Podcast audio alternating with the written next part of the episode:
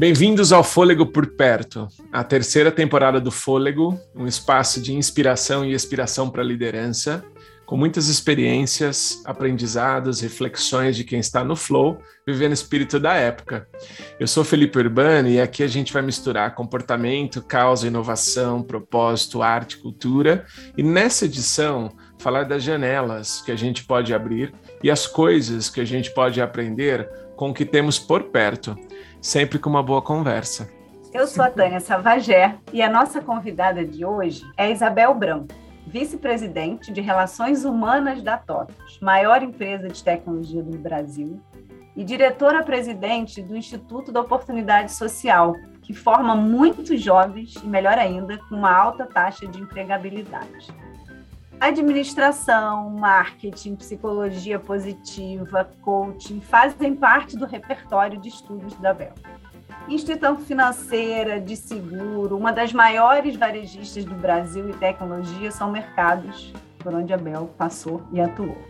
Cultura, change, desenvolvimento, Brasil e Espanha mas tudo isso, na minha visão, Bel, com uma sensibilidade, uma sabedoria que eu acho que você equilibra de um jeito assim muito único e original.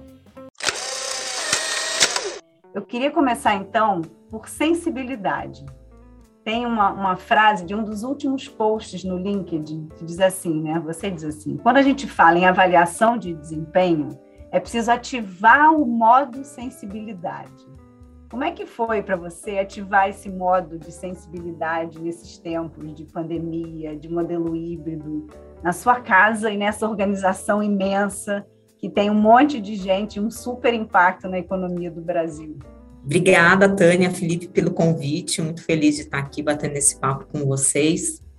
E ativar o modo sensibilidade na pandemia, eu acho que foi muito fácil, foi muito natural porque quando a gente partiu para o desconhecido, que era o momento da pandemia, ninguém exatamente sabia o que ia acontecer, a gente meio que ficou todo mundo no mesmo mar, em barcos diferentes, né? Tinha gente em ate, tinha gente em jangada, tinha gente ali correndo para não se afogar, mas todo mundo estava no mesmo mar, que era um mar da incerteza.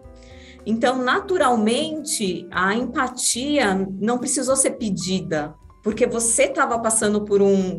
Quer, é, qual fosse o seu cargo, qual fosse a sua empresa, você estava passando por um momento de insegurança muito grande. Então, reconhecer isso no outro, a gente não precisa pedir empatia, a empatia foi natural e as pessoas começaram a se ajudar.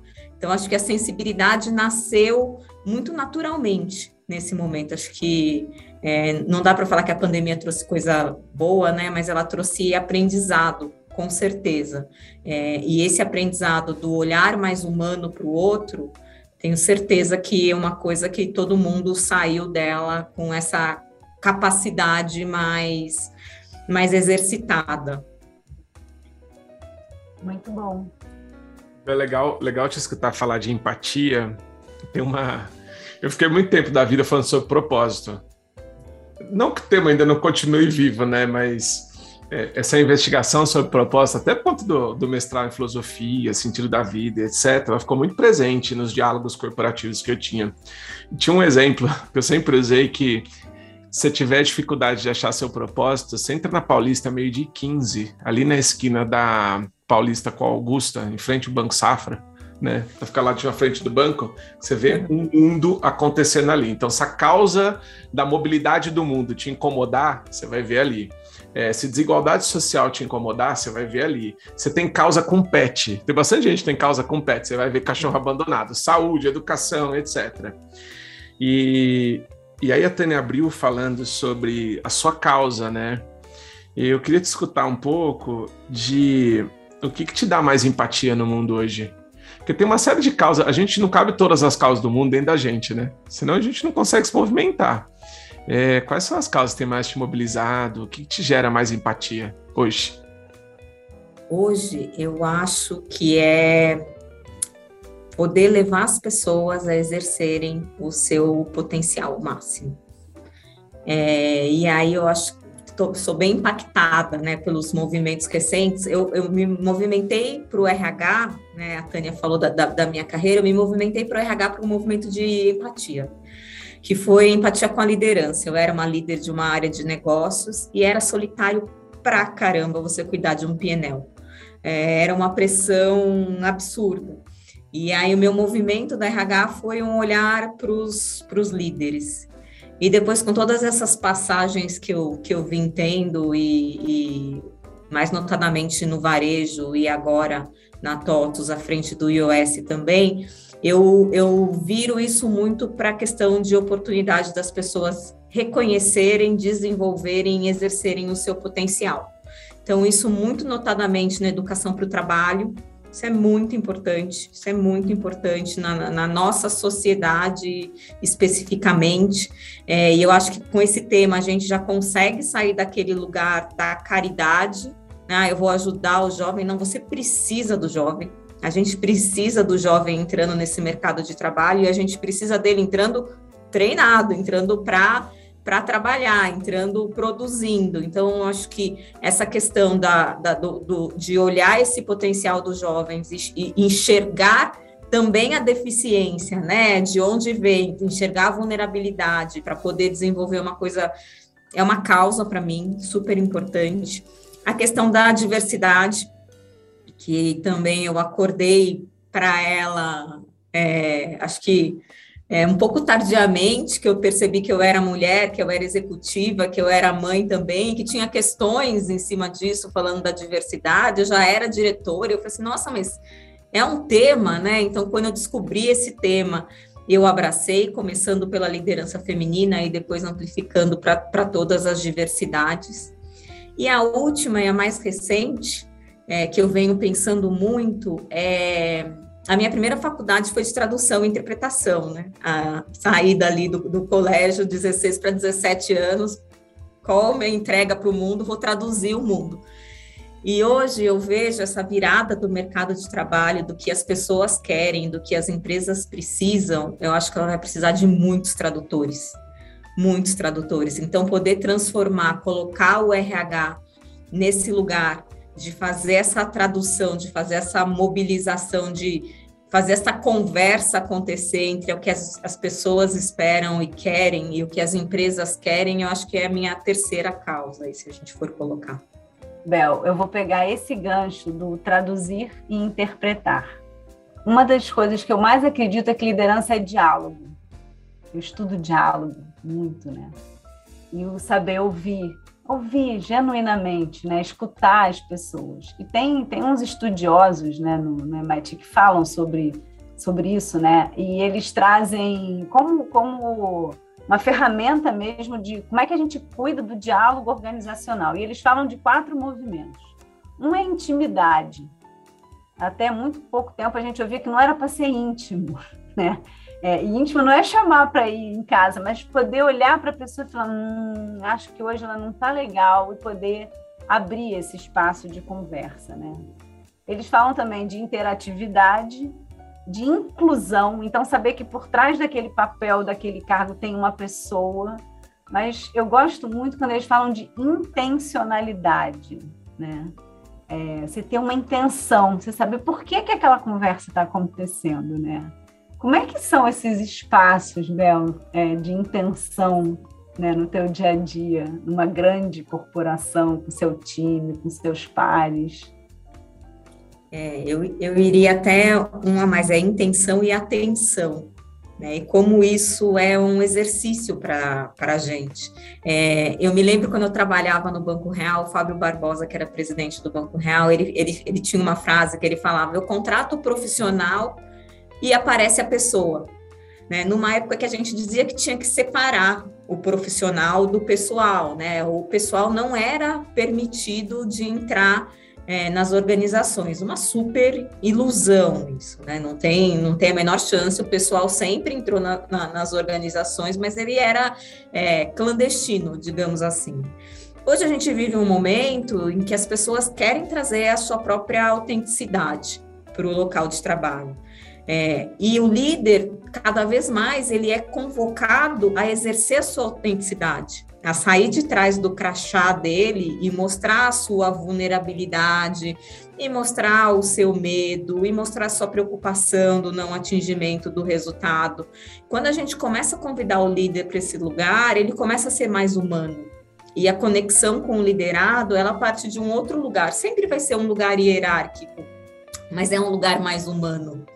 É, então, você conseguir colocar essa, essa sua humanidade, eu acho que é o primeiro passo para você declarar a sua intenção, né? A gente no final do dia a gente quer as mesmas coisas, a gente quer os mesmos resultados, a gente quer produzir, a gente quer ser feliz. É, eu acho que não, não tem quem não queira, não tenha prazer em produzir e não queira ser feliz. Então, eu acho que a intenção, ela vem desse lugar de se reconhecer humano, se reconhecer falho, se reconhecer vulnerável e poder conectar aí é, com, com o seu liderado. E o mais importante é a atenção, é, a, que é tão difícil. Né? A gente tem uma atenção uma atenção móvel, né? Tudo nos tira atenção. Então, é o WhatsApp que pula, é a próxima agenda que você já está pensando, é a resposta inteligente que você quer dar na sequência daquela pergunta. É, e aí eu acho que as práticas de mindfulness ajudam muito nisso, de você voltar. Você não consegue não sair, né? Mas como é que eu volto para essa conversa aqui? Como é que eu me conecto com essa pessoa que está na minha frente para coisa ser real, né? Para coisa ser, ser verdadeira. Então, eu acho também é, que as pessoas estão caminhando mais para esse lugar. Os líderes estão. É mais permitido hoje para um líder falar, eu não sei. Né? Eu acho que hoje é muito mais permitido do que, do que antigamente. Então, isso também facilita essa conversa mais de, de humano para humano, né? Vamos conversar aqui de humano para humano. Muito bom. Não sei também é a resposta. É, tem que mudar, né? Vamos falar com o Marcelo Tassi. Grava aí pra gente. Boa. Ô, ô Bel, é legal, legal você lembrar o Fábio Barbosa. É muito interessante quem quem viveu perto dele, como tem essa memória afetiva de humanização, né? E, e, é curioso, né? Porque a humanização de, de, de, seres humanos mesmo, da ideia de organização, do tipo de impacto, da potência humana na ação do mundo. E, e, na sua referência, quando você falou dele, você falou de, dessa relação do profissional e a pessoa aparecer. A gente levou o profissional para dentro de casa na pandemia, né? Então, eu, sempre ficava pensando nisso. Um, um dia o, o, Felipe passou aqui em casa, né? E aí ele foi conversar com a mãe dele e falou assim: Ô mãe, é, o Felipe se diverte no trabalho, né? Porque eu passo lá e ele tá rindo. Ele ficou com essa imagem, que eu tô rindo quando eu tô trabalhando, né? Falei assim: acho que você passou na reunião errada, deve ter alguma coisa fora do lugar aí. Aí fiquei pensando um pouco, Bel. A gente, a gente já teve interações de falar com aprendizados que a gente tem dentro de casa, né? Uhum. Seja com o cônjuge, seja com nas outras relações que a gente vai conversando. Como é que foi para você? O que, que você aprendeu dentro de casa nesse tempo de não só de pandemia, mas de, de abrir esse a escuta, ampliar o olhar sobre os aprendizados que acontecem no cotidiano. Como é que tem sido essa relação para você de aprender em casa, seja numa conversa no carro e etc. Como que é isso para você? engraçado você falar isso, né? Que, que veio para casa, o trabalho foi para casa. E eu acho que eu tenho uma filha, né, de 15 anos que mora comigo, uma filha e dois enteados, mas quem mora comigo é a Beatriz, meu marido. E essa coisa de ir para casa é, me aproximou muito deles, porque essa coisa da mulher executiva, minha mãe, que fica o dia inteiro fora, é, eu acho que tinha uma coisa, assim, um, um, uma, uma ilusão de que, assim, ah, o trabalho é a coisa mais importante da vida dela, né? Porque olha só, olha o cargo dela, é, e ela não tem tempo para gente. E aí, quando você leva o trabalho para dentro da sua casa, acontecem duas coisas. Primeiro, você passa a ter tempo, porque entre uma reunião e outra, você levanta para tomar café, você dá um beijo em um, um beijo no, no outro, você faz um comentário, então a proximidade fica natural. E do outro lado, eles veem o quanto a gente trabalha. Né? O quanto é de verdade uma reunião atrás da outra, o quanto tem reunião tensa que você é, que eleva o tom, quanto tem reunião feliz que você é, ri um monte, mas estava trabalhando ou estava brincando. Então eu acho que teve um, um, uma coisa tão legal que é, eu até procuro manter é, de ter os meus dias em casa, de fazer o meu home office, que é essa coisa do carinho à mão, do comentário ali ao lado, do cafezinho e, e um, uma descompressão ali entre uma reunião e outra, e muito desse reconhecer é, a dificuldade do outro, né? De reconhecer o dia a dia do outro. Olha aqui como é que é puxado mesmo, né? Mas olha que legal que dá, que dá para a gente também ter esse momento de se aproximar. Quem tem filho pequeno, acho que sofreu um pouco mais, né? que aparece. Esse, esse, beijinho, esse beijinho aí, às vezes era um grito, às vezes. Desce daí! Exatamente. É, não, Uma mim, placa, né? Não é. Mim foi mais é tranquilo isso. nesse sentido. Maravilhoso, Bel. Falando em mães, né? Eu ganhei de Dia das Mães. Eu acho que foi forçado, tá? Porque eu pedi é, um livro é, daquele coreano-alemão, eu não sei falar o nome dele, Byung-Chul Han, que ele fala do desaparecimento dos rituais. E eu achei muito legal que ele, ele fala o desaparecimento dos rituais. Os rituais são ações simbólicas que transmitem e representam valores de uma comunidade. Ritual gera comunidade sem comunicação. Ele fala que hoje a gente vive mais comunicação sem comunidade do que comunidade sem comunicação. E aí, pensando em cultura, né, que acho que é um tema que a gente tem né, é, se encontrado em comum, né? É, eu gosto quando as pessoas falam, ah, cultura é coração, né? Como se estivesse pensando em algo romântico, mas coração é músculo, né? Eu acho que cultura é coração mesmo, porque é um músculo que liga as coisas, né? Que é motor. E uma das coisas que mais sustentam comunidades e culturas e organização é ritual, né? Como é que ficaram os rituais nesse mundo híbrido? Né? Os rituais de casa, os rituais da organização, como que é isso, né? Eu acho que os rituais, eles podem ter ficado menos visíveis, mas eles não deixaram de acontecer. Eles foram transformados de alguma forma.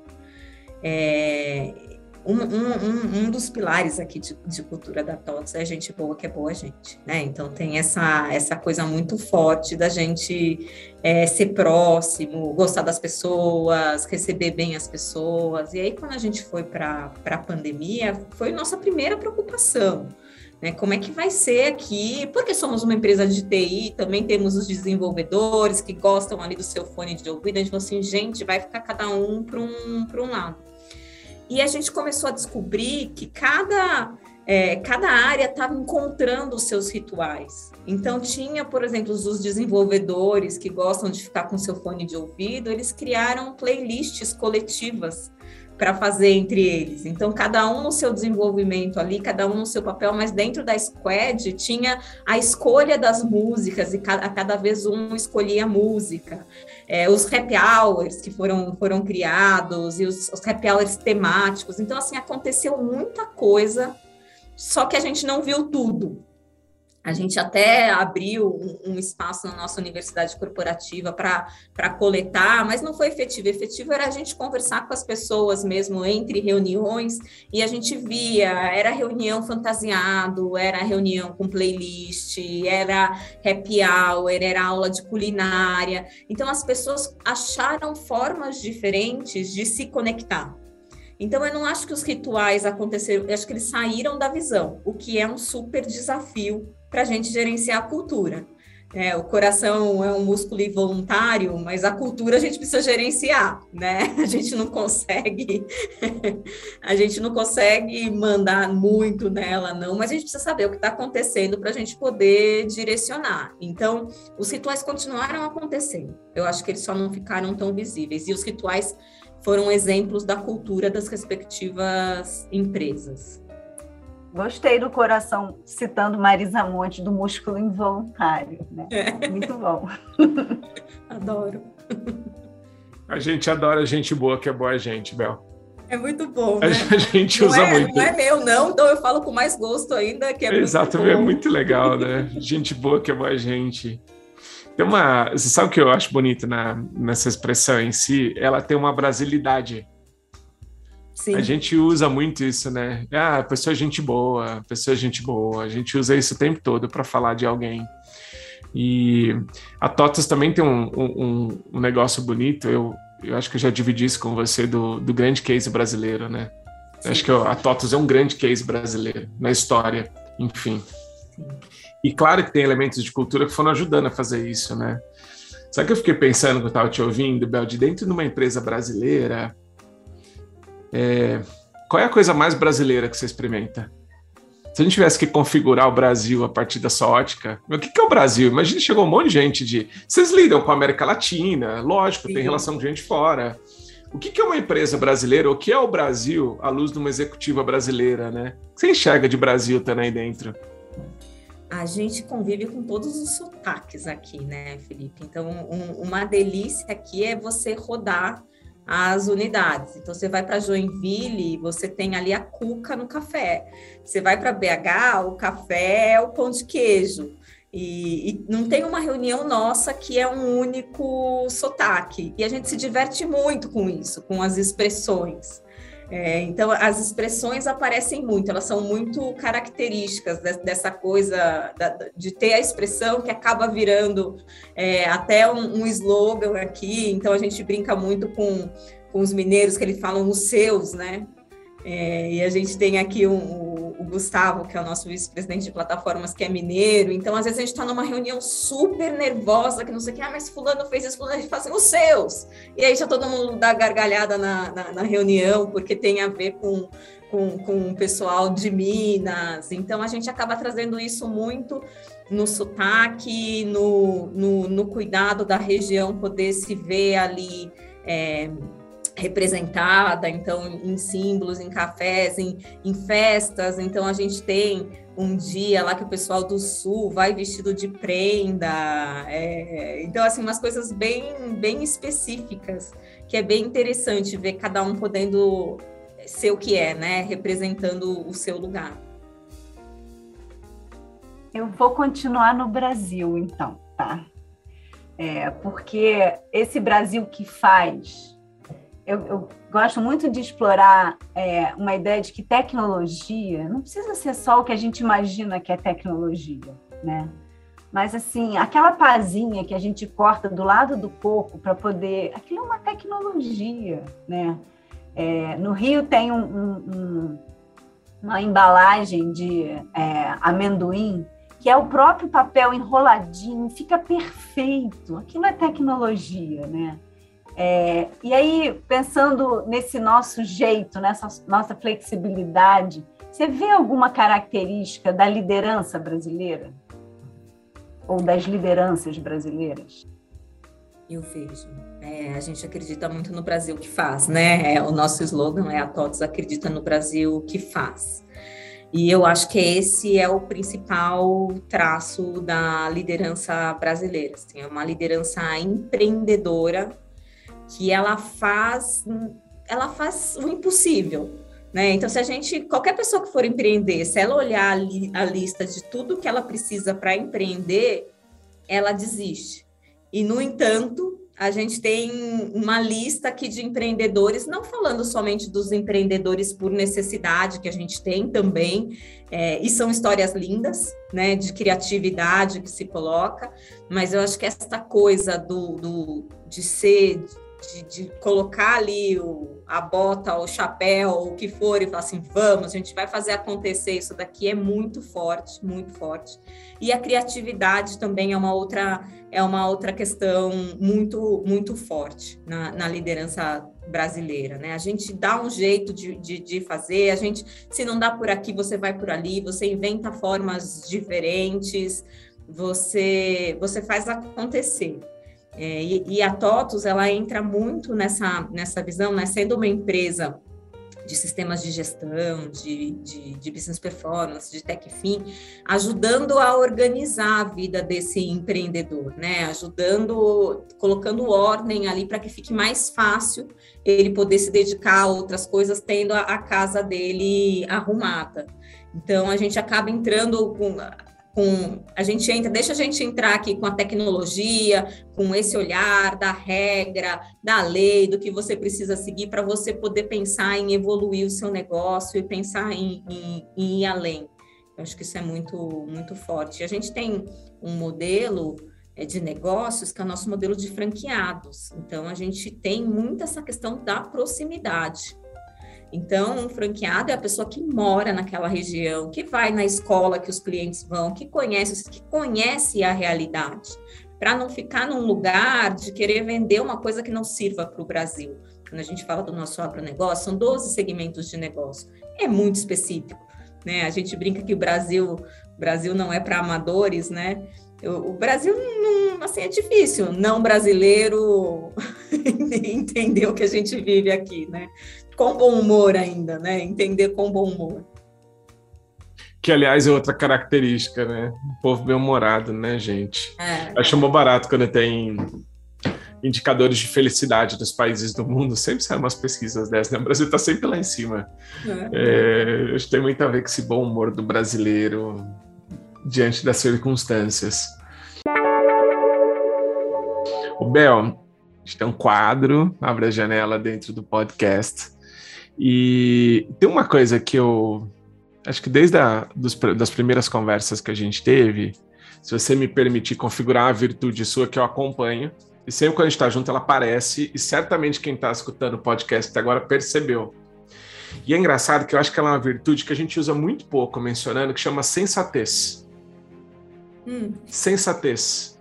É a... Eu fui buscar o, reforçar o, o significado, ela cai nessa perspectiva de quem tem um bom senso. Eu acho muito curioso isso, porque ao longo da pandemia, nos poucos, nos espaços de interação que a gente ia criando, ou que eu ia vendo as decisões que você tomava, eram publicadas, enfim, eu via esta virtude aparecendo de sensatez. O bom senso, de analisar cenários, é, prudência, que é outra virtude perdida, né, no mundo todo em que a gente fala, não, tem que inovar, tem que ir para cima, a gente tem que fazer é, rápido, a gente tem que fazer.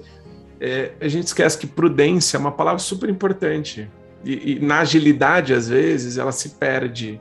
E isso gera risco, isso abre problema. Então, a sensatez me é muito presente quando eu estou conversando contigo. E eu queria é, escutar de você o quanto de, de sensatez cabe para a liderança brasileira. E aí você não precisa ter o compromisso de aconselhar a liderança, né? Mas onde você sente que a gente pode ter mais bom senso, que a gente pode ser é, ponderado, que a gente pode criar espaços de sabedoria mais que velocidade? Eu acho que é no trato com o humano mesmo. Né? A, a, a gente fala. A a tecnologia dá saltos, a humanidade não dá saltos. É, a gente evolui, se a gente não evoluísse tanto, a gente não estava aqui, né? É, é, uma raça que aprende, evolui, que está é, sempre, sempre indo para um próximo nível, mas não dá saltos. A gente tem o nosso tempo, cada ser humano tem o nosso tempo. Então a gente precisa sempre discernir o que, que é acelerar coisas e acelerar pessoas. É, pessoas também podem ser aceleradas quando a gente fala de potencial, podem e devem ser aceleradas, mas pessoas também quebram. Então, esse olhar, eu acho que é muito o olhar. É, eu sempre me pergunto, né, as coisas, é urgente de verdade? De verdade o que a gente está fazendo é urgente? Se for, a gente vira à noite, a gente faz o que for, porque realmente é urgente. Mas essa urgência é falta de organização de alguém? Tá urgente agora porque alguém não deu importância antes? Ah, então não vai ser urgente também, né? Então eu acho que esse olhar para uma entender que a gente nos últimos anos a, a, tecnologia evoluiu muito mais que a gente. É, e, e, e, requer esta, a, a, esta adaptação a esse novo, a esse, essa vida que acontece o tempo todo, gente, esse múltiplo estímulo que a gente recebe o tempo todo, é, essa cultura do sucesso do Instagram e do LinkedIn. Então, você começa a sua carreira, assim, um ano você não foi promovido, você é um super perdedor, porque no LinkedIn todo mundo é CEO de alguma coisa. É, e entender que as pessoas estão nesse lugar e pessoas com menos experiência estão comprando esse, esse discurso, e aí sim, como líder, você usar a sua experiência para desacelerar essas pessoas, para ajudar essas pessoas, eu acho que é o mais sensato a se fazer. Né? A gente precisa sempre entender quem precisa ser acelerado e quem a gente precisa desacelerar, porque essa pessoa está em rota de, de colisão com ela mesma. Então, entender que coisas podem ser é, exponencializadas, podem ser aceleradas, a gente tem que ter muita ambição com isso, mas pessoas precisam ser olhadas e precisam ser é, incluídas nas suas decisões. Amei, sensatez é a palavra. Eu já tô da Bel, já tenho bom senso e senso bom, tá? Já tô aqui para juntar. Isso. Bom senso e senso bom. Por que é isso? Gente boa né? que é boa gente. É. Eu falo, tem filho de empurrar, mas tem filho de puxar também, né? Sim. E o mesmo filho, às vezes você empurra, às vezes né, tem que é. puxar. Muito bom.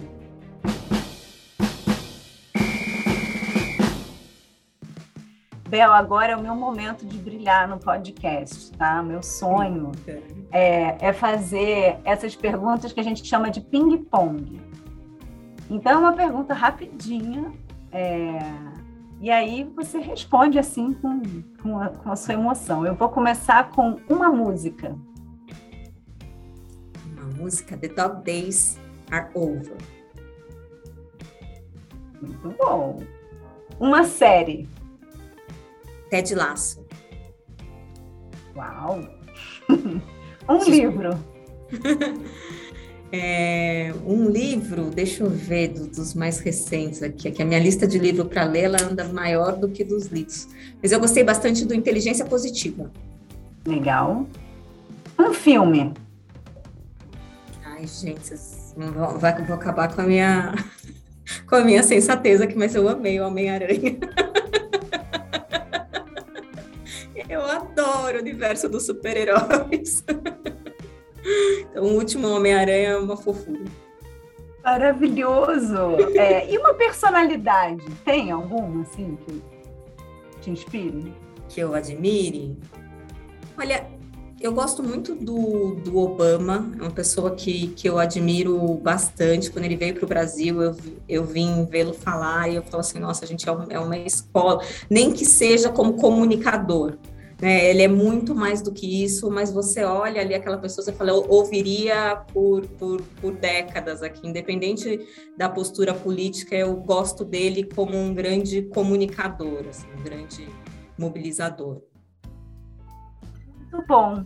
Então, na sensatez de Obama com Homem-Aranha, eu queria que você falasse, Bel, quem quer continuar conversando com você, onde que te encontra? Ah, me encontra no LinkedIn, é, eu gosto bastante de conversar, de postar coisas, de contar o que eu estou fazendo, de ver o que as pessoas estão fazendo. Então, é Isabel Branco no LinkedIn, Isabel com Z. É, fiquem à vontade para se conectar comigo por lá. Muito bom. De resto, só agradecer. Foi maravilhoso. Muito, muito boa a conversa. Ai, adorei também. Eu sou podcast. Bom. Muito bom, Bel. Muito gostoso conversar com você. E para você que teve fôlego para ficar com a gente até aqui, muito obrigado.